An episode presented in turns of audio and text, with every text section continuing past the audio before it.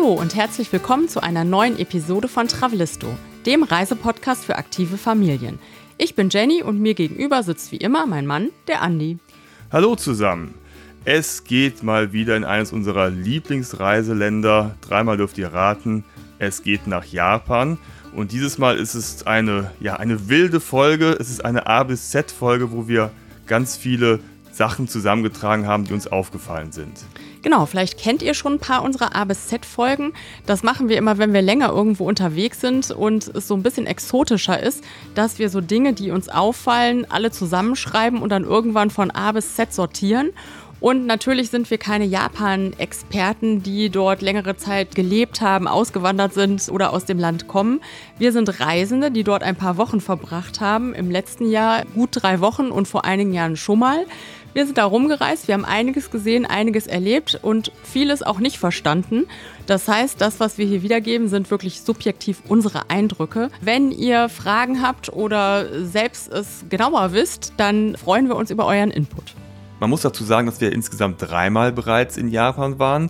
Vor vielen, vielen Jahren, noch bevor die Kinder da waren, waren wir mal eine Woche in Tokio und dann vor sieben Jahren und letztes Jahr jeweils dreieinhalb Wochen waren wir mit dem Camper unterwegs und haben das Land erkundet. Und aus dieser Perspektive berichten wir von unseren Eindrücken, Erlebnissen in dieser A bis Z-Episode. Und weil es dann doch so viele geworden sind, haben wir das Ganze aufgeteilt.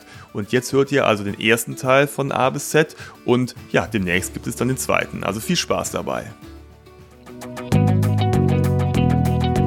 Travelisto. Der Reisepodcast für aktive Familien. Mit Jenny und Andy.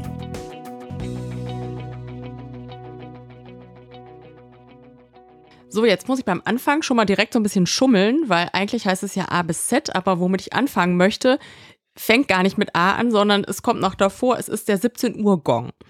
Also eine Nummer, die haben wir jetzt noch vor das A gestellt und der 17 Uhr Gong, das ist ein Gong, der an sehr vielen Orten Japans ertönt um Punkt 17 Uhr. Ich wollte sagen, um 17 Uhr. Um 17 Uhr. Ein lauter Gong, also ein bisschen wie so ein Schulgong wir haben nicht herausgefunden, was er bedeutet. Also wir haben ihn äh, unter uns den Feierabendgong genannt, weil er mit den Öffnungszeiten vieler zum Beispiel äh, Läden korrespondiert, die schon um 17 Uhr zumachen. Und wir haben gedacht, vielleicht ist es sowas wie so ein kollektiver, okay, Arbeit ist getan, jetzt ist Feierabendgong. Wir wissen es aber nicht genau. Er wird auch gerne gegongt an Stränden. Mhm. Ne, also es ist irgendwie so eine kleine zeitliche Zäsur dass jetzt irgendwo ein neuer Tagesabschnitt anfängt. Ich finde es eigentlich ganz praktisch. Und wir hatten doch irgendwie auch den Eindruck, ich weiß nicht, ob es wirklich mit dem Gong zusammenhängt, aber 17 Uhr ist ohnehin so eine Zeit in Japan, wo sich vieles lehrt. Also wo man offenbar so nach Hause geht und äh, den Feierabend tatsächlich einläutet. Von daher passt es auch, finden wir ganz gut mit Feierabendgong.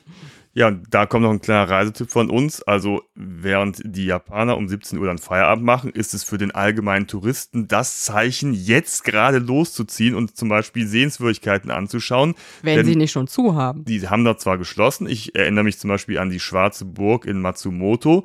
Die okay. schließt um 17 Uhr. Aber dann hast du den ganzen Schlosspark und die ganze Stadt quasi für dich alleine, weil kaum noch ein Besucher da ist. Dann ist halt die Frage, wenn du jetzt nicht unbedingt die Burg innen anschaust, anschauen willst, kannst du da wunderbar langlaufen. Es ist ruhig, kaum Menschen, du kannst tolle Fotos machen. Hat also auch was für sich, nach 17 Uhr dorthin zu kommen. Ja, oder auch Strände, da haben wir es auch oft so erlebt. Ne? Also Japaner haben einen sehr frühen Rhythmus, die sind dann auch schon mal um 8 am Strand, auch in den Ferien.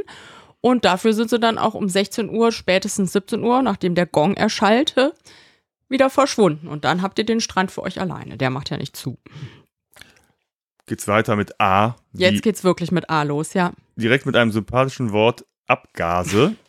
Ja. Man muss bedenken, wir waren ja mit einem Camper unterwegs, zumindest die letzten beiden Male. Und dann übernachtet man gerne, weil es tatsächlich keine richtigen Campingplätze im klassischen Sinne gibt, die wir so kennen, auf Rastplätzen, sogenannten Michino-Ekis. Es gibt Michino-Ekis, es gibt auch Autobahnrastplätze, es gibt Parkplätze generell am Strand. Da kann man überall kostenlos übernachten. Das Praktische ist, es gibt überall Toilettenhäuser, Automaten und so weiter, wo man also wirklich eine gute Infrastruktur hat. Nun ist es aber so, dass wenn man im Sommer mit dem Camper irgendwo übernachtet, es ist sicherlich ein wenig wärmer, dann haben wir gerne mal die Fenster offen gelassen. Nun schlafen die Japaner auch sehr gerne in Autos. Und zwar mit der ganzen Familie. Und das wird natürlich dann warm. Und was machen sie? Sie lassen die ganze Nacht den Motor laufen, damit die Klimaanlage angeht. Ich glaube, wir haben den Punkt Nachhaltigkeit oder Umweltschutz haben wir später noch. Also äh, etwas fragwürdig das Ganze. Aber da muss man natürlich aufpassen, wenn man mit seinem Camper sich irgendwo hinstellt, dass man das bedenkt. Denn es kann gut sein, dass einem dann schön nachts die ganzen Abgase vom Nachbarn durchs Fenster reinziehen. Und das ist natürlich nicht so angenehm. Also von daher Obacht bei der Nachtplatzwahl. Und Genau. äh, ich glaube, wir sind auch schon ein oder andere, das ein oder andere Mal dann äh, umgezogen. umgezogen, weil Ja. der Stinker neben uns einfach zu sehr genervt hat. Es war ja auch nicht nur der Gestank, sondern auch dieses äh, Wummern, ne? Ja. also die, die Kombination von, äh, von beidem. Und in Japan muss man vielleicht auch noch ergänzen, ist es nicht unüblich, wenn ein Parkplatz ganz leer ist und da steht schon ein Wagen, dass man dann nicht so, wie man es in Deutschland oder Europa machen würde, sich komplett auf die andere Seite des Parkplatzes stellen würde, sondern wenn dann das zweite Auto kommt, parkt es auch mal gerne direkt neben dem Auto, das da schon steht. So viel zum Thema Abgase. Machen wir weiter mit immer noch A wie Ampeln. Woran ihr euch in Japan gewöhnen müsst, es gibt auch Ampeln, die sind aber komplett anders als Ampeln, die ihr von hier kennt oder aus anderen Ländern. Die hängen, also die stehen nicht, sondern die hängen. Und zwar nicht vor der Kreuzung, sondern hinter der Kreuzung. Und auch nicht senkrecht, sondern waagrecht. Das ist total verwirrend, wenn man das erstmal nicht weiß, weil man da nicht unbedingt hinguckt, hinter die Kreuzung. Und so ist es uns auch passiert, dass, also da hängen dann zum Teil auch mehrere Ampeln, eine für Rechtsabbieger, eine für geradeausfahrende und eine für linksabbiegende. Und uns ist es passiert, dass der Andi wirklich im, im Schneckentempo sind wir irgendwo lang gefahren, sind links abgebogen und hatten plötzlich ein Blaulicht hinter uns, war die Polizei, die uns anhielt. Es war eine sehr skurrile Situation, weil die zwei Polizeibeamten kein äh, Englisch sprachen und wir ja auch kein Japanisch und wir dann versucht haben, mit äh, Handy-Übersetzungsprogrammen uns irgendwie zu verständigen. Und es dauerte so ein bisschen, bis wir verstanden hatten, was unser Vergehen war. Wir hatten nämlich eine rote Ampel überfahren, Ja, man muss die dazu wir sagen, nicht gefunden also wir hatten echt, So. wir haben die ganze Zeit überlegt, was, was, Was kann passiert sein, was getan? ist passiert. ne? Und wir, also es ging wirklich hin und her und es konnte keine Kommunikation entstehen. Und dann kam der eine Polizist an mit seinem Handy und hatte quasi ein Foto von seiner Dashcam gemacht, die da unten im Auto war. Und da sah man dann, dass wir anscheinend links abgebogen sind, aber ich habe der falschen Ampel Glauben geschenkt. Also die Ampel, die für Linksabbieger war, die stand nämlich hinter der Kreuzung und die war rot und die Ampel, die ganz vor uns stand, die grün war, die galt aber gar nicht für uns und so sind wir natürlich dann bei rot drüber gefahren und ja, das ist natürlich nicht so gut, wenn man so in die Japan Roadtrip-Reise startet. Ja, stimmt, das war auch direkt am ersten Das war Tag. direkt ne? der erste Abend. Man muss dazu sagen, sie haben Gnade vor Recht walten lassen und uns mit einer Verwarnung, mündlichen Verwarnung davonkommen lassen. Ja, zum Glück, ich habe schon gedacht, weil Ja, ja, Japaner so sind ganz ja klar. sehr regeltreu auch, was ja grundsätzlich auch gut ist. Und da dachte ich, okay, rote Ampel ist natürlich auch schon jetzt ein, kein, keine Kleinigkeit. Also hier kannst du da deinen Führerschein verlieren. Und zum Glück waren die wirklich gnädig und haben verstanden, dass das tatsächlich ein Missverständnis war. Und ja, gut, von da an wussten wir es natürlich auch und haben auch extrem darauf geachtet. Und ich glaube, ich hätte es wahrscheinlich auch erfassen können, aber wenn du so da lang fährst, es ist mitten in der Nacht, du siehst tausend Ampeln. Ich habe da einfach, war da in Gedanken, habe da nicht drauf geachtet, also explizit, welche Ampel jetzt genau für uns ist, weil es halt eben so ein bisschen kompliziert ist. Also da immer Konzentration und darauf achten, die Ampeln, die haben es in sich. Ja, und die Kommunikation der Situation war auch ein bisschen schwierig. Er hatte dann noch irgendwas übersetzt und dann haben wir das gelesen auf seinem Handy und da stand sowas wie, darf ich Sie in das nächste Krankenhaus fahren oder irgendwie Ja, sowas. irgendwie so, Und so, hä, okay. Warum? Nein, danke. Nein, bitte nicht. Bitte. genau. Äh, Also die, die Übersetzungsprogramme sind zum Teil sehr praktisch und zum Teil, ähm, ja, in der Situation waren sie dann auch nicht so hilfreich. Guck mal, für Ü wie Übersetzungsprogramme. Nein, es ist tatsächlich so, die funktionieren grundsätzlich gut. Also es gibt ja zum Beispiel diese Apps, Google Translate und so weiter, da kannst du halt Schilder abfotografieren und dann wird das direkt übersetzt. Du kannst auch Texte eingeben oder Sprachnachrichten aufnehmen. Das klappt eigentlich immer ganz gut. Nur in dieser Situation plötzlich nicht. Weil, ne, wenn du dann plötzlich unter Druck stehst, da steht der Polizist, du willst das schnell übersetzen und dann hat es überhaupt nicht funktioniert, da hat man kein Netz, keine Verbindung, keine Ahnung. Äh, Also immer dann, wenn man es wirklich braucht, haben sie nicht so gut funktioniert. Okay, wir sind aber eigentlich immer noch bei A. Genau. Arigato gozaimashita ist eine beliebte Redewendung, die man im Alltag, im japanischen Alltag eigentlich ständig hört. Ne? Ja, Also sehr oft. als Begrüßung, Als als, Dankeschön. Dankeschön. wenn man irgendwo in einen Laden reingeht, wenn man irgendwo wartet. Also das ist immer eine freundliche, höfliche Geste, sehr serviceorientiert haben wir das empfunden. Also immer eine Bedankung, dass man irgendwo reinkommt, dass man da ist, dass man als Kunde irgendwo was kauft und so weiter. Sehr freundlich. Mhm. Und auch noch zu A, das Thema Autofahren insgesamt. Ein bisschen haben wir ja eben schon erzählt. Also Autofahren klappt in Japan grundsätzlich sehr gut. Wir haben japanische Autofahrerinnen und Autofahrer als sehr höflich, sehr zuvorkommend erlebt. Niemand rast, es ist nicht hektisch, nicht aggressiv, kein Hupen. Die Leute lassen sich gegenseitig vor, geben sich Handzeichen, bedanken sich freundlich. Ist überhaupt kein Problem. Es ist alles gut ausgeschildert, also auch auf Englisch. Das ist überhaupt kein Problem. Und in Japan herrscht Linksverkehr. Klar, muss man sich dran gewöhnen, wie in allen anderen Ländern, wo Linksverkehr herrscht, auch. Aber war eigentlich kein Problem. Ne? Hat total gut geklappt, auch mit den Ausschilderungen, auch mit den Tollstationen. Das hat alles sehr gut funktioniert. Automaten, ich habe es eben schon angekündigt und schon mal erwähnt bei den Raststätten. Also Automaten Japan ist ein Automatenland. Überall stehen Automaten. In der Stadt, auf Rastplätzen und so weiter. Das ist wirklich sehr praktisch, weil man kriegt überall ein entweder kühles Getränk oder ein auch warmes Getränk. Ne? Das kann man überall sich ziehen. Es gibt aber auch Automaten mit Suppen, mit kleinen Gerichten, also hauptsächlich Getränke. Und die, wie gesagt, also funktioniert überall, kriegst du in jeder hinterletzten Ecke, kannst du dir sowas ziehen und es ist tatsächlich auch manchmal ganz spannend, was sich dahinter verbirgt, weil es sind sehr farbenfrohe Dosen meistens, also Plastikflaschen. Man kann nicht so direkt erkennen, was da drin ist, aber wir haben, haben mal hin und wieder mal Experimente gewagt. Die sind meistens gut gegangen, manchmal auch nicht. Da waren irgendwelche seltsamen Drinks drin. Und man kann aber zumindest auch überall so einen kalten oder warmen Kaffee ziehen. Ne? Das kommen wir aber gleich auch nochmal zu genauer. Mhm. B haben wir irgendwie nichts gefunden und äh, springen direkt weiter zu C wie Coin Laundry oder Waschsalons, die es überall gibt in Japan, auch in ländlicheren Gegenden. Die sind sehr gut erklärt, auch auf Englisch. Also man wählt eine Trommel aus, eine Trommelgröße, ein Programm, wirft das Geld ein. Einmal haben wir äh, zu viel eingeworfen und äh, es fehlte uns äh, das Rückgeld, beziehungsweise wir wussten nicht, dass noch Rückgeld rauskam. Da hat eine sehr freundliche Dame, die dort in diesem Waschsalon arbeitete, uns hinterher so ganz niedlich so ein kleines ja, wie soll man es nennen, ein so, so ein Tütchen gebastelt, gefaltet und auf Englisch draufgeschrieben, so, ja, sie haben noch ihr Wechselgeld vergessen und das waren umgerechnet so 50 Cent oder so. Ja, nicht mal. Sehr, sehr freundlich. Ja.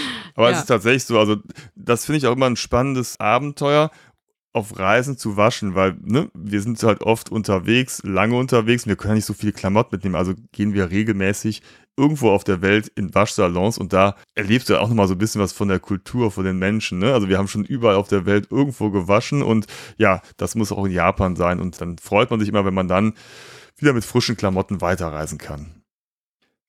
Convenience Stores, die vermisse ich ja so ein bisschen hier in Deutschland, ja. ne? weil das ist wirklich eine sehr, sehr praktische Sache. Man lernt sie lieb quasi, sagt man so? Lieb gewonnen haben wir sie. Ja, ne? lieb gewonnen, ja. Die nennt man auch auf Japanisch Konbinis, also es ist so die Abkürzung oder Verniedlichung von Convenience Stores. Und da gibt es so Marken wie 7-Eleven, Family Mart, Lawson und so weiter. Also eine ganze Ecke und eigentlich findest du alle 10 Meter irgendwo so einen Convenience Store und die haben wirklich alles. Also, die haben halt alles. Ich weiß gar nicht. Also, das ist schon ein Wunder. Alles, du kriegst ja. natürlich was zu essen. Du kriegst auch im, für den täglichen Gebrauch irgendwas. Selbst irgendwelche T-Shirts, Unterwäsche kriegst du da. Ne? Also, man ist da wirklich gut ausgestattet. Kabel, Adapter für, fürs Handy. Also, alles wunderbar. Und wir haben auch notgedrungen das ein oder andere Mal da zu Abend gegessen, als wir mal irgendwo wirklich komplett in ländlichen Regionen war, es total geregnet hatte, wir gar nicht wussten, wo sollen wir jetzt hin. Dann sind wir dann zu so einem Family Mart gefahren und haben uns dann da, gibt es auch oft so einen kleinen Sitzbereich mit einer Mikrowelle, da kannst du die Sachen auch aufwärmen und dann haben wir dann da zu Abend gegessen. Ne? Also war, war schon sehr neben. Neben dem Drucker. Genau, neben dem Einmal kann natürlich auch drucken da, natürlich. Also man genau. kann da alles. Es gibt übrigens auch, auch, kostenloses Internet. Ja. Ne? Also man kann sich da immer problemlos mit dem Wi-Fi verbinden. Also es ist schon eine sehr gute Sache. Es gibt da sehr leckeres Eis und einer meiner Favoriten oder unserer, man kann da auch immer an großen Kaffeemaschinen sich einen Kaffee ziehen die sogar sehr lecker sind. Ja, genau. Heiß und kalt. Machen wir mit D weiter und äh, da fällt uns Deutsu zu ein, eine Vokabel, die ihr, wenn ihr aus Deutschland kommt, kennen solltet in Japan. Deutsu, ähm, ja, hört sich ja auch schon so ein bisschen so an, heißt Deutsch. Und man wird häufig gefragt, äh, weil klar, man fällt ja auf, dass man nicht aus Japan kommt, ist als Tourist leicht zu erkennen und wird oft gefragt, äh, American und dann ist die Antwort Deutzu. Ah, Wenn man Deutzu. Ah, und dann folgt ein A und O und große Freude. Und so hat man schon ein kleines Gespräch, was danach leider so ein bisschen versiegt meistens. Manche sprechen auch Englisch oder trauen sich auch Englisch zu sprechen, oft aber auch nicht. Aber solche Begegnungen hatten wir sehr häufig. Dieses Ah, äh, Freude, kurzer Austausch, kurzes Lächeln und ähm, ja, das war's dann. Also insgesamt haben wir Japanerinnen, Japaner als sehr gastfreundlich erlebt und sehr interessiert daran, dass sie auch von sich aus Touristen ansprechen, Hallo sagen, fragen, wo man herkommt. Manche haben dann als zweite Frage oft noch sowas gestellt wie, äh, ob wir dort leben oder im Urlaub sind und waren auch ganz interessiert daran, wenn sie gesehen haben, ah, wir sind da mit dem Camper unterwegs. Das ist für viele wohl noch relativ ungewöhnlich und das war ganz interessant. Genau, apropos Camper unterwegs, da kommen wir zum nächsten äh, Begriff Duschen. Wenn ihr normal reist, also in normalen Anführungsstrichen im Hotel übernachtet und so weiter, dann gibt es natürlich da eine Dusche. Wenn man aber mit dem Camper unterwegs ist, dann hat der in der Regel keine Dusche und dann ist die Dusche an sich schon eine sehr feine Sache, denn man muss sie irgendwie unterwegs ja organisieren. Jetzt gibt es zum Beispiel Rastplätze, die Michino-Ekis, die Duschen haben. Und das war zum Beispiel total cool, weil wir haben da so den einen oder anderen Autobahnrastplatz entdeckt, der Duschen hatte. Und dann mischst du dich quasi so unter das japanische Trucker-Volk. Die kommen halt dann alle an. Es gibt so automatische Duschen. Das ist eine Duschkabine so, ne, mit tausend Knöpfen, also wie die Toiletten, auch die Duschen mit vollautomatischer Funktion ausgestattet. Und dann stehen die ganzen Trucker da. Die haben alle so ein kleines Plastikkörbchen mit ihren Kulturbeutelinhalten. Also die haben keine Kulturbeutel, sondern diese Körbe. Und dann steht man dann mit denen an und geht dann danach der Reihe nach duschen. Ich glaube, bei den Frauen. Bei mir war es ein bisschen anders. Da es warst gab du auch alleine. Damenduschen, aber ich war weit und breit die einzige Dame, die dort duschen wollte. Liegt vermutlich daran, dass es nicht so viele weibliche Truckerinnen gibt. Und ich musste dann in den naheliegenden Convini gehen und da eine Münze holen. Da musste ich auch meinen Ausweis zeigen, unterschreiben, Abgabedatum Was? und weiß nicht, was ich da alles eintragen musste, um einmal zu duschen. Aber es war sehr freundlich und es hat gut geklappt. Wir haben 100 Yen eingeschmissen und dann konnten wir duschen. Ja. Fertig, ne? Ja, dafür hatte ich die, die ganze Duschkabine komplett für mich alleine. Ja, ich auch. Ja. Also die okay. Duschkabine. Nein, also den, den, ganzen, den ganzen Duschraum. Schon verstanden. Okay. Ja, sind wir schon bei E wie Englisch. Wenn ihr Japanerinnen und Japaner erschrecken wollt, dann fragt sie auf Englisch, ob sie Englisch sprechen.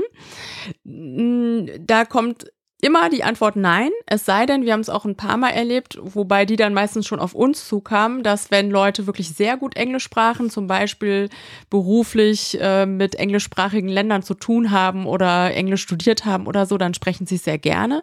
Ansonsten, wenn sie es in Anführungszeichen nur in der Schule gelernt haben, nicht. Und auch wenn man sich so ein bisschen unhöflich vorkommt, jemanden einfach auf Englisch anzuquatschen, ohne vorher zu fragen, habt ihr damit auf jeden Fall definitiv die besseren Chancen, dass ihr eine Antwort bekommt. Denn wenn ihr höflich fragt, ob jemand Englisch spricht, dann kommt die Antwort immer nein. Und dann finde ich es noch unhöflicher, dann auf Englisch weiterzureden. Trotzdem kann man sich überall gut verständigen mit Händen und Füßen. Übersetzungsprogramme haben wir eben schon mal angesprochen. Oder eben, wenn man in einfachem Englisch irgendwas fragt, kriegt man in allermeisten Fällen auch eine Antwort. Also in Supermärkten sowas wie, äh, wo finde ich denn, keine Ahnung, die Croissants.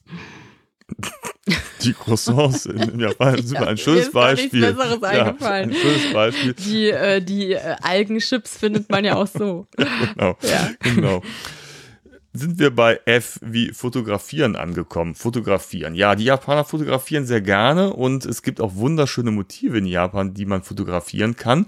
Und die Japaner lassen sich auch sehr gerne fotografieren. Das ist schon öfters vorgekommen, dass uns zum Beispiel auch Japaner unterwegs angesprochen haben und gefragt haben, wollt ihr nicht mit uns zusammen ein Gruppenfoto machen? Und so gibt es diverse Fotos von uns als Familie mit einer japanischen Familie, wo wir irgendwo am Strand posieren. Wir haben sogar an der Burg von Matsumoto einmal eine Hochzeitsgesellschaft gesprengt und dann kamen wir mit Flipflops und kurzen Hosen an. Die waren alle in ihrem sehr feinen japanischen traditionellen Ornat, standen die da auf so einem Hochzeitsfoto und dann haben wir wurden wir gebeten, uns dazuzustellen. Und dann gab es dann irgendwie, äh, ja, auch noch uns als äh, Ergänzung auf dem Hochzeitsfoto. Also, das ist tatsächlich sehr nett. Und ich glaube, du hattest das auch mal gemacht, ne? Da haben doch Leute am See, am Kawaguchi-See, äh, hast du doch Leute fotografiert, die noch für dich so schön gepostet haben. Ja, ne? ja, die extra hochgesprungen sind Ja. und so. Zu dem Dazustellen möchte ich noch ergänzen, mit kleineren Kindern ist uns das deutlich häufiger passiert. Ja. Also ich glaube, letztes Mal mit unseren Teenagern hat das keiner mehr gefragt, oder? Kannst du dich da auch noch an Situationen erinnern? Ich glaube, da wollte keiner mehr mit uns aufs gesagt Foto. nicht. Nee, nee. mit Kleinkindern sehr häufig. Ja. Gut, F. Da kommt natürlich auch noch der Fuji oder der liebevoll auch Fuji-san genannte heilige Berg der Japaner. Und wenn ihr einen Blick auf den Fuji erhaschen wollt, geht das von unterschiedlichen Perspektiven und Richtungen. Aber es ist nicht sehr wahrscheinlich, dass ihr ihn seht, denn oft ist der Fuji wolkenverhangen. Und diese perfekte Form, diese Kegelform, wenn ihr die seht, zückt sofort das Handy, die Kamera macht sofort ein Foto, denn das ist wirklich ein seltener Augenblick. Uns ist es letztes Mal einmal passiert an einem Ort, wo wir gar nicht damit gerechnet hätten. Da waren wir in so einem Outlet Center, wo die Jungs unbedingt hin wollten, was genauso aussah wie Ruhrmond oder äh, Wertheim Village, nur eben in Japan.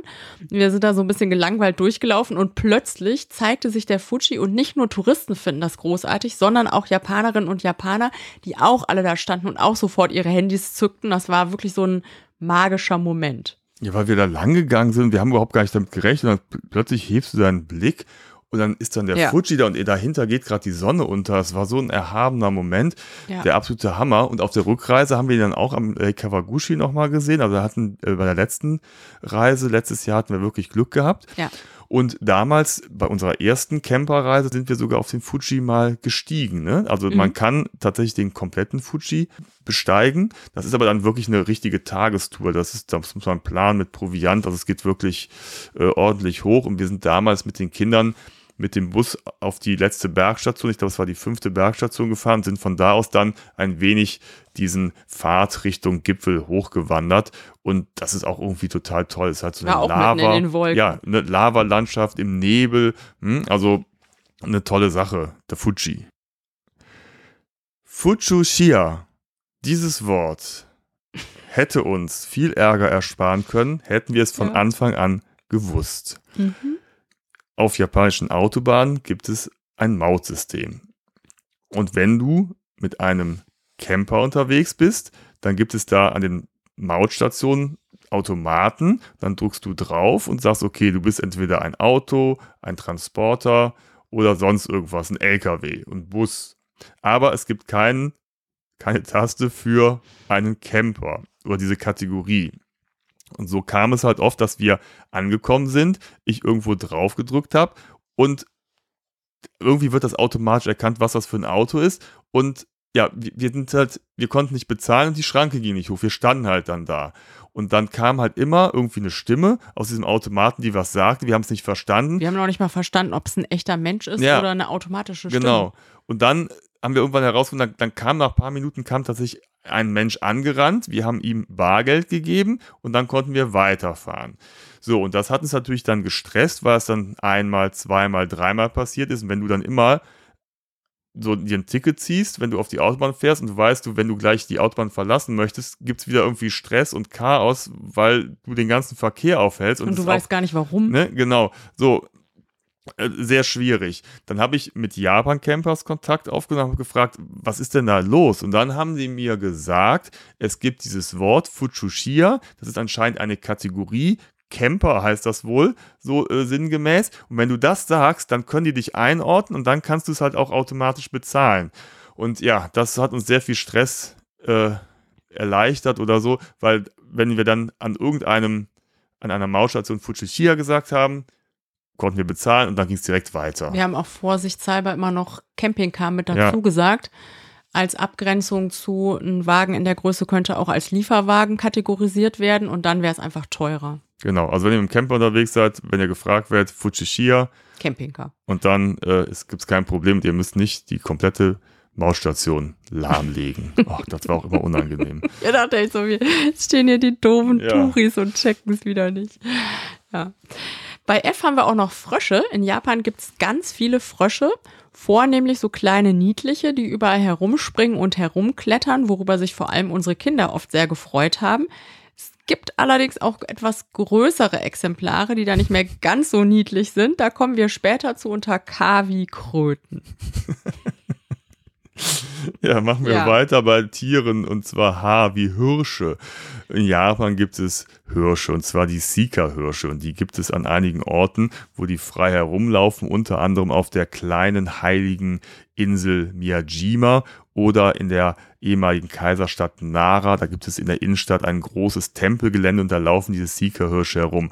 Und die sind also die, die, Menschen freuen sich erstmal total. Also für uns ist ja, sage ich mal, so ein Hirsch, wenn der jetzt irgendwo rumläuft, ein gewohnter Anblick, aber die gehen halt komplett Wobei in ab. der Innenstadt jetzt auch nicht ja, so. Ja, okay. Ne? Ne? Ähm, die freuen sich halt total, als ob da jetzt irgendwie was total Exotisches langläuft. Jedenfalls sind diese Hirsche wirklich auch ja, Touristen gewohnt, auch ganz schön frech. Also wir haben schon mal gesehen, da hat so ein Vater, hat sich so, äh, ist in die Knie gegangen, um ein Foto von seiner Familie vor dem Tempel zu machen und der hatte einen Rucksack auf und dann kam von hinten ein Hirsch und hat dann irgendwie aus seiner Tasche, aus dem Rucksack sich irgendwie was gezogen, hat da rumgenagt. Oder auf Miyajima haben wir gesehen, ist ein Hirsch in einen Souvenirladen gegangen, hat sich eine Postkarte reingefügt. Ja, hat er sich eine Postkarte gezogen und ist damit der abgewatschelt. Unsere Jungs hatten natürlich auch viel Spaß, weil man kann die streicheln. Der Matto hatte ne, sich da so, so, Blätter von einem Busch geholt und hat die dann damit gefüttert. Also diese Hirsche sind tatsächlich sehr lustig und gerade an diesen beiden Orten, Miyajima und Nara, weit verbreitet und äh, ja, man kann sogar Kekse kaufen, um die zu füttern, aber ehrlich gesagt, man kann sich auch einfach ein bisschen Gras oder ein paar Blätter ziehen und dann. Oder Blätter von den Bäumen ja, ne? sie auch gerne. Genau, also das ist eine lustige Sache. Die Hirsche. Ja. Unter H haben wir auch noch das Thema Hitze. Falls ihr euch fragt, was ist denn so eine gute Reisezeit, falls ihr so wie wir schulpflichtige Kinder habt und äh, nicht nur zwei Wochen nach Japan fahren wollt, ist äh, ja wäre ein bisschen knapp. Dann kommen ja im Prinzip nur die Sommerferien in Frage und dann ist auch in Japan Sommer und da ist es mitunter auch heiß. Allerdings äh, war es letztes Jahr so, dass äh, es eigentlich gar nicht so heiß war. Also es war, als wir in Tokio angekommen sind, war es schon warm. Es war schon deutlich über 30 Grad. Allerdings haben wir dann immer die Berichte aus Deutschland gehört, wo es noch viel heißer war. Also der Unterschied ist nicht so riesig. Was ein Unterschied ist, ist die Luftfeuchtigkeit. Die ist hoch. Muss man sich dran gewöhnen. Ich mag das total gerne. Ich weiß, es gibt viele Menschen, die da mehr mit äh, zu kämpfen haben oder denen das mehr zu schaffen macht. Und ähm, das Thema Regenzeit ist auch eins. Der, die Regenzeit ist eigentlich im Juni. Wir sind äh, letztes Jahr Ende Juni dort angekommen. Die, die Regenzeit hatte sich so ein bisschen nach hinten verschoben. Wir hatten da so ein bisschen Pech, dass unser Thema eigentlich nicht Hitze war, sondern eher Regen. Ja, genau. Ja. Was, was noch, was ich noch kurz dazu sagen möchte zum Thema Hitze, was ich wirklich sehr, sehr beeindruckend finde in Tokio oder in anderen großen Städten auch, aber in Tokio ist es uns besonders aufgefallen. Wir waren ja viel mit der Metro unterwegs und Japanerinnen und Japaner, wenn die zur Arbeit gehen oder von der Arbeit kommen, sehen wirklich tipptopp wie aus dem Ei gepellt aus. Viele tragen da Anzüge, Kostüme, hohe Schuhe, sind sehr fein gemacht und ich habe nie, wirklich nie, wir haben uns immer gefragt, wie machen die das? Irgendwie so einen schwitzenden, äh, sich abhetzenden Japaner oder Japanerin gesehen. Und das bei 38 Grad. War ja. schon beeindruckend. Falls jemand das Geheimnis kennt, bitte teilen. ja. Ja, oder? Also auch daran hat man Touristen immer erkannt, dass sie da so schnaufend und schwitzend standen. Ja, wir nicht, aber wir natürlich Touristen, nicht. Ne? Ja. Genau. Höflichkeit. Klammer auf Freundlichkeit, Rücksichtnahme. Also die Japaner, das weiß man ja und es ist gehen ja auch immer diese Bilder bei Fußball-Weltmeisterschaften um die Welt, wie höflich und zuvorkommt Japaner sind. Wenn man dann die Kabinen zum Beispiel sieht, ich erinnere mich noch dran von den Argentiniern, bei der letzten WM ein komplettes Chaos, überliegt Müll in der Ecke rum und es ist wirklich eine Sauerei hoch 10. Und dann guckst du die japanische Kabine an, alles zusammengeräumt, ein Müllbeutel und Picobello. Und so ist das Land auch. Die Leute sind super höflich, zuvorkommt und nehmen Rücksicht aufeinander. Und das spürst du halt auch, wenn du da unterwegs bist. Wir haben es das eine oder andere Mal erlebt, dass wir irgendwo in Tokio an einer Straße standen und uns kurz mal orientiert haben. Dann kam jemand vorbei und gab uns einen Stadtplan oder zeigte uns irgendwie was. Wir sind mit dem Zug mal außerhalb von Tokio nach Kamakura gefahren. Dann kam uns jemand auf dem Bahnsteig entgegen, meinte, guck mal, ich habe noch ein Ticket, das ist noch den mhm. ganzen Tag gültig, nehmt das doch obwohl wir uns nicht auf Japanisch verständigen konnten, hat er uns, also hatte er keine Scheu, uns dieses Ticket zu geben, das irgendwie verständlich zu machen. Wir waren in einem Convenient, haben Eis geholt und dann gaben sie uns dann noch so ein, so ein Giveaway, so eine komische, so eine Plastikhülle für irgendwelche Dokumente mit. Das war wohl so eine Aktion. Mhm. Hätte man ja auch nicht machen müssen, weil wir sind ja irgendwelche Touristen. Also, ne, aber jetzt haben wir diese Hülle noch mit. Also, es gab so unheimlich viele nette Begegnungen, ja. wo man immer denkt, ach, die sind so höflich und zuvorkommt, das ist sehr angenehm, kann manchmal aber auch ja, so ein bisschen, ich will nicht sagen nerven, weil man auch nicht so genau hinter die Fassade gucken kann und weiß so vor lauter Höflichkeit, was wollt ihr jetzt eigentlich wirklich? Man kann nicht wirklich Nein sagen manchmal, ne? Und dann ist es manchmal so ein bisschen schwer, das herauszufinden, weil man dann doch merkt, dass wir vielleicht doch in der Aussage sehr direkt sind und Japaner sich auch hinter dieser Höflichkeit verstecken und da kommst du auch manchmal nicht hinter. Also auf jeden Fall eine sehr komplexe und sehr interessante Gesellschaft. Hunde haben wir auch noch als Tiere und auch noch bei H. Das fand ich ganz interessant zwischen diesen Jahren, wo wir letztes Mal in Japan waren und dann sieben Jahre später, letztes Jahr, das war mir vorher gar nicht aufgefallen, wie viele Hundebesitzerinnen und Besitzer es gibt. Ich glaube, das hat sich gewandelt. Vielleicht äh, aufgrund der Covid-Pandemie, so wie hier auch, dass viele Leute sich äh, in der Einsamkeit Hunde angeschafft haben, ist uns total aufgefallen. Und auch so wie hier, dass ne, viele kleine Hunde, Hundesalons, Taschen zum Transport, Hundespielplätze, also alles rund um das Thema Hunde war deutlich präsenter und hat sich komplett gewandelt in, in Japan in den letzten Jahren. Weil ich mich noch dran erinnere, bei der ersten Tour waren wir mal in so einer Shopping Mall und da gab es so einen Hundesalon, weißt du noch? Da waren dann da diese, ich weiß nicht, so weiße Pudel, die dann wirklich so drapiert wurden. Da dachte, ja, ja, also das ist, ja, ja. das gibt's auch, aber. Diesmal ja. war es aber noch ein bisschen verbreitet. Ja, ja, genau. Ja. I wie Internet. Internet brauchst du in Japan, weil du kannst alles übers Internet regeln und Internet gibt es auch sehr, sehr häufig kostenlos. Und das ist sehr praktisch, was ich eben schon meinte. An den Michino-Ekis, den Rastplätzen gibt es oft kostenlos äh, Wi-Fi.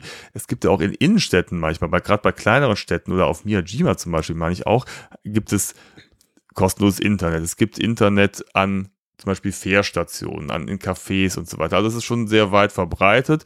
Wir haben ein mobiles Internet geholt, wir haben uns so eine Internetbox geholt, die haben wir im Vorfeld bestellt und die haben wir uns, als wir in Tokio angekommen sind, ins Hotel liefern lassen. Und das konnte man halt dann nehmen und darüber konnten wir uns dann mit unseren ganzen Geräten verbinden. Und das hatten wir halt dann vorher so organisiert und mussten es am Ende am Flughafen einfach in einen Umschlag packen. Der war mitgeliefert worden und haben es dann einfach in Briefkasten geworfen und dann wurde es wieder zurückgeschickt. Und das war tatsächlich eine sehr angenehme Sache. Nebenbei hatte unser Camper aber auch Internet, also ebenfalls so eine Wi-Fi-Box. Und das in Kombination, also wir hatten zwei Wi-Fi-Boxen und immer mal wieder hier kostenlos WLAN. Das war schon sehr hilfreich und dann kannst du damit auch sehr, sehr gut durchs Land kommen. Kaffee, Kaffee. Japan ist kein Kaffeeland, wobei es gibt Kaffee zu kaufen in Japan. Tee ist verbreiteter und wir hatten ja eben schon mal über die Getränkeautomaten, die es überall gibt, gesprochen. Dort gibt es sehr viel Tee in unterschiedlichen Varianten, vor allem grünen Tee, aber es gibt auch Kaffee. Wo wir uns den Kaffee geholt haben, war allerdings eher in den Convenis. Da gibt es Kaffeeautomaten, die wirklich leckeren Kaffee haben, in heißen Varianten und in Iced Coffee Varianten. Das war immer Andys Favorite. Ich habe mir immer, habe mich auch bei Hitze für die warme Version entschieden. Und da kauft man einfach an der Kasse einen Becher und geht dann zum Automaten und zieht sich den Kaffee. Wenn man es nicht versteht, so wie wir am Anfang, ist immer jemand zur Stelle und hilft. Es gibt ja auch neben den Konbinis, gibt es aber auch in den Städten immer Cafés, ne? Also da ja, gibt es auch nur so Kaffeebars, also ja. da kommt man schon auf seine Kosten. Mhm. Karaoke das muss man natürlich auch mal erlebt haben. Wir haben es natürlich auch gemacht und zwar bei unserer ersten Tour mit der Familie sind wir in Tokio in eine Karaoke-Bar gegangen und das ist einfach, ja, das muss man einfach mal miterlebt haben. Das ist immer eine schräge Veranstaltung. Es ist ja ein, eine sehr beliebte Freizeitaktivität, die oft auch quasi mit einem, ja, immensen Alkoholgenuss einhergeht. Und so gehen halt junge Menschen, nicht so wie bei uns in so eine Bar, wo dann halt vorne eine Bühne ist und dann alle da sitzen, sondern man hat halt diese einzelnen Kabinen. Und dann ist es oft so, dass das die Karaoke Anlage an sich die Nutzung kostenlos ist, aber man hat für den Alkohol zahlt oder man so eine Flatrate bucht, wo man halt dann zwei Stunden singen kann und so viel saufen kann, wie man will. Und deswegen war es schon manchmal ganz lustig. Da stehen so im, im Vorraum stehen so Getränkeautomaten und da gehen die dann mal mit ihren Bechern hin und ziehen sich da ein, ein Bier nach dem anderen und dann verschwinden sie wieder in ihren Kabinen.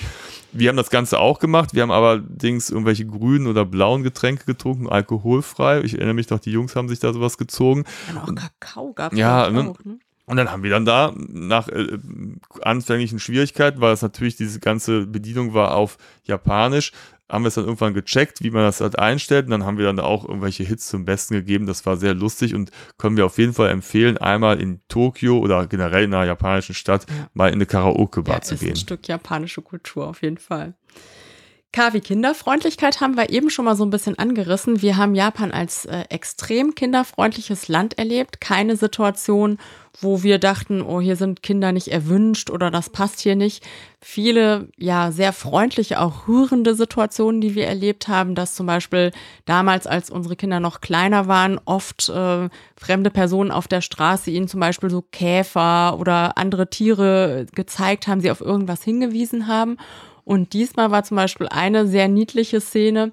Da stand ich morgens am Camper und habe gerade irgendwie die Sachen fürs Frühstück rausgeholt und dann sah ich schon so aus dem Augenwinkel so einen älteren Herrn und dachte schon so, hm, der kommt bestimmt gleich, was will er denn?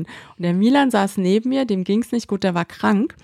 Und dann kam er und ähm, gab Milan aus seiner Hosentasche irgendwie so drei gefaltete Origami-Tierchen, die wunderhübsch waren. Die hängen auch jetzt noch bei uns auf dem, äh, am Kühlschrank.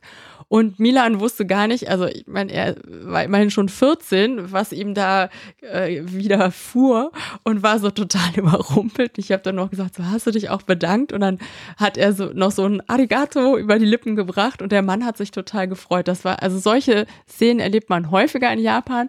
Hier waren wir überrascht, dass es auch noch mit einem 14-Jährigen funktioniert.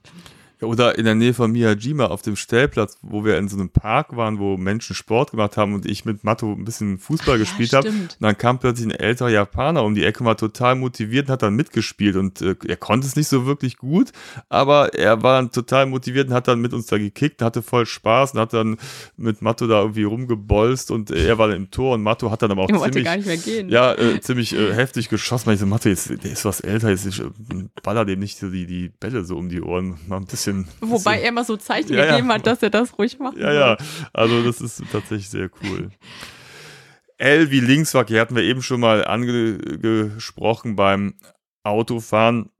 Kleiner Tipp von mir, wenn man das erste Mal auf die Straße fährt, orientiert euch und fahrt irgendeinem anderen Auto erstmal hinterher. Dann muss man nicht so lange nachdenken, ob man jetzt auf der richtigen Spur ist, sondern guckt immer, wo fahren die anderen nach lang und äh, verfolgt einfach mal am Anfang ein paar Meter ein anderes Auto. Das hilft beim Reinkommen. So, das war der erste Teil unserer Episode Japan von A bis Z. Und in der nächsten Episode geht's dann weiter mit Reisegeschichten, Erlebnissen, Eindrücken und Tipps rund um unsere Japan-Reisen. Wenn euch Japan als Reiseland interessiert, dann schaut doch gerne mal auf unserem Blog vorbei, www.travelisto.net. Dort findet ihr alle unsere Japan-Artikel.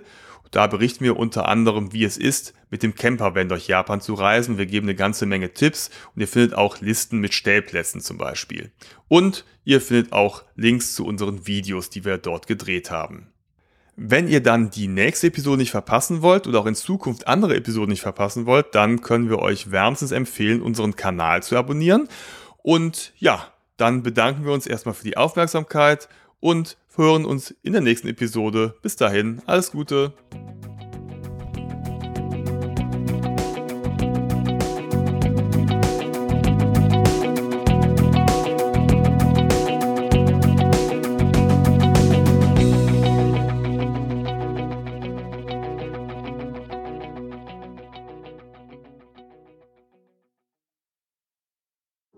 Heute habe ich noch einen Podcast-Tipp für euch. Es ist der größte deutschsprachige Neuseeland-Podcast. TV-Autorin Jenny Jakobait ist mit ihrem neuseeländischen Mann und den drei Kindern von Berlin bis ans Ende der Welt ausgewandert. Die Familie ist die ersten 6000 Kilometer auf dem Landweg gereist, in Bussen und Zügen durch Osteuropa bis nach Istanbul.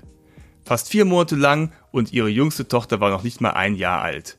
Jetzt lebt die Familie auf der Südinsel Neuseelands und Jenny reist durchs ganze Land und interviewt deutsche Reisende und Auswanderer. Ein Podcast für Neuseeland-Liebhaber und für alle, die das Reisen lieben.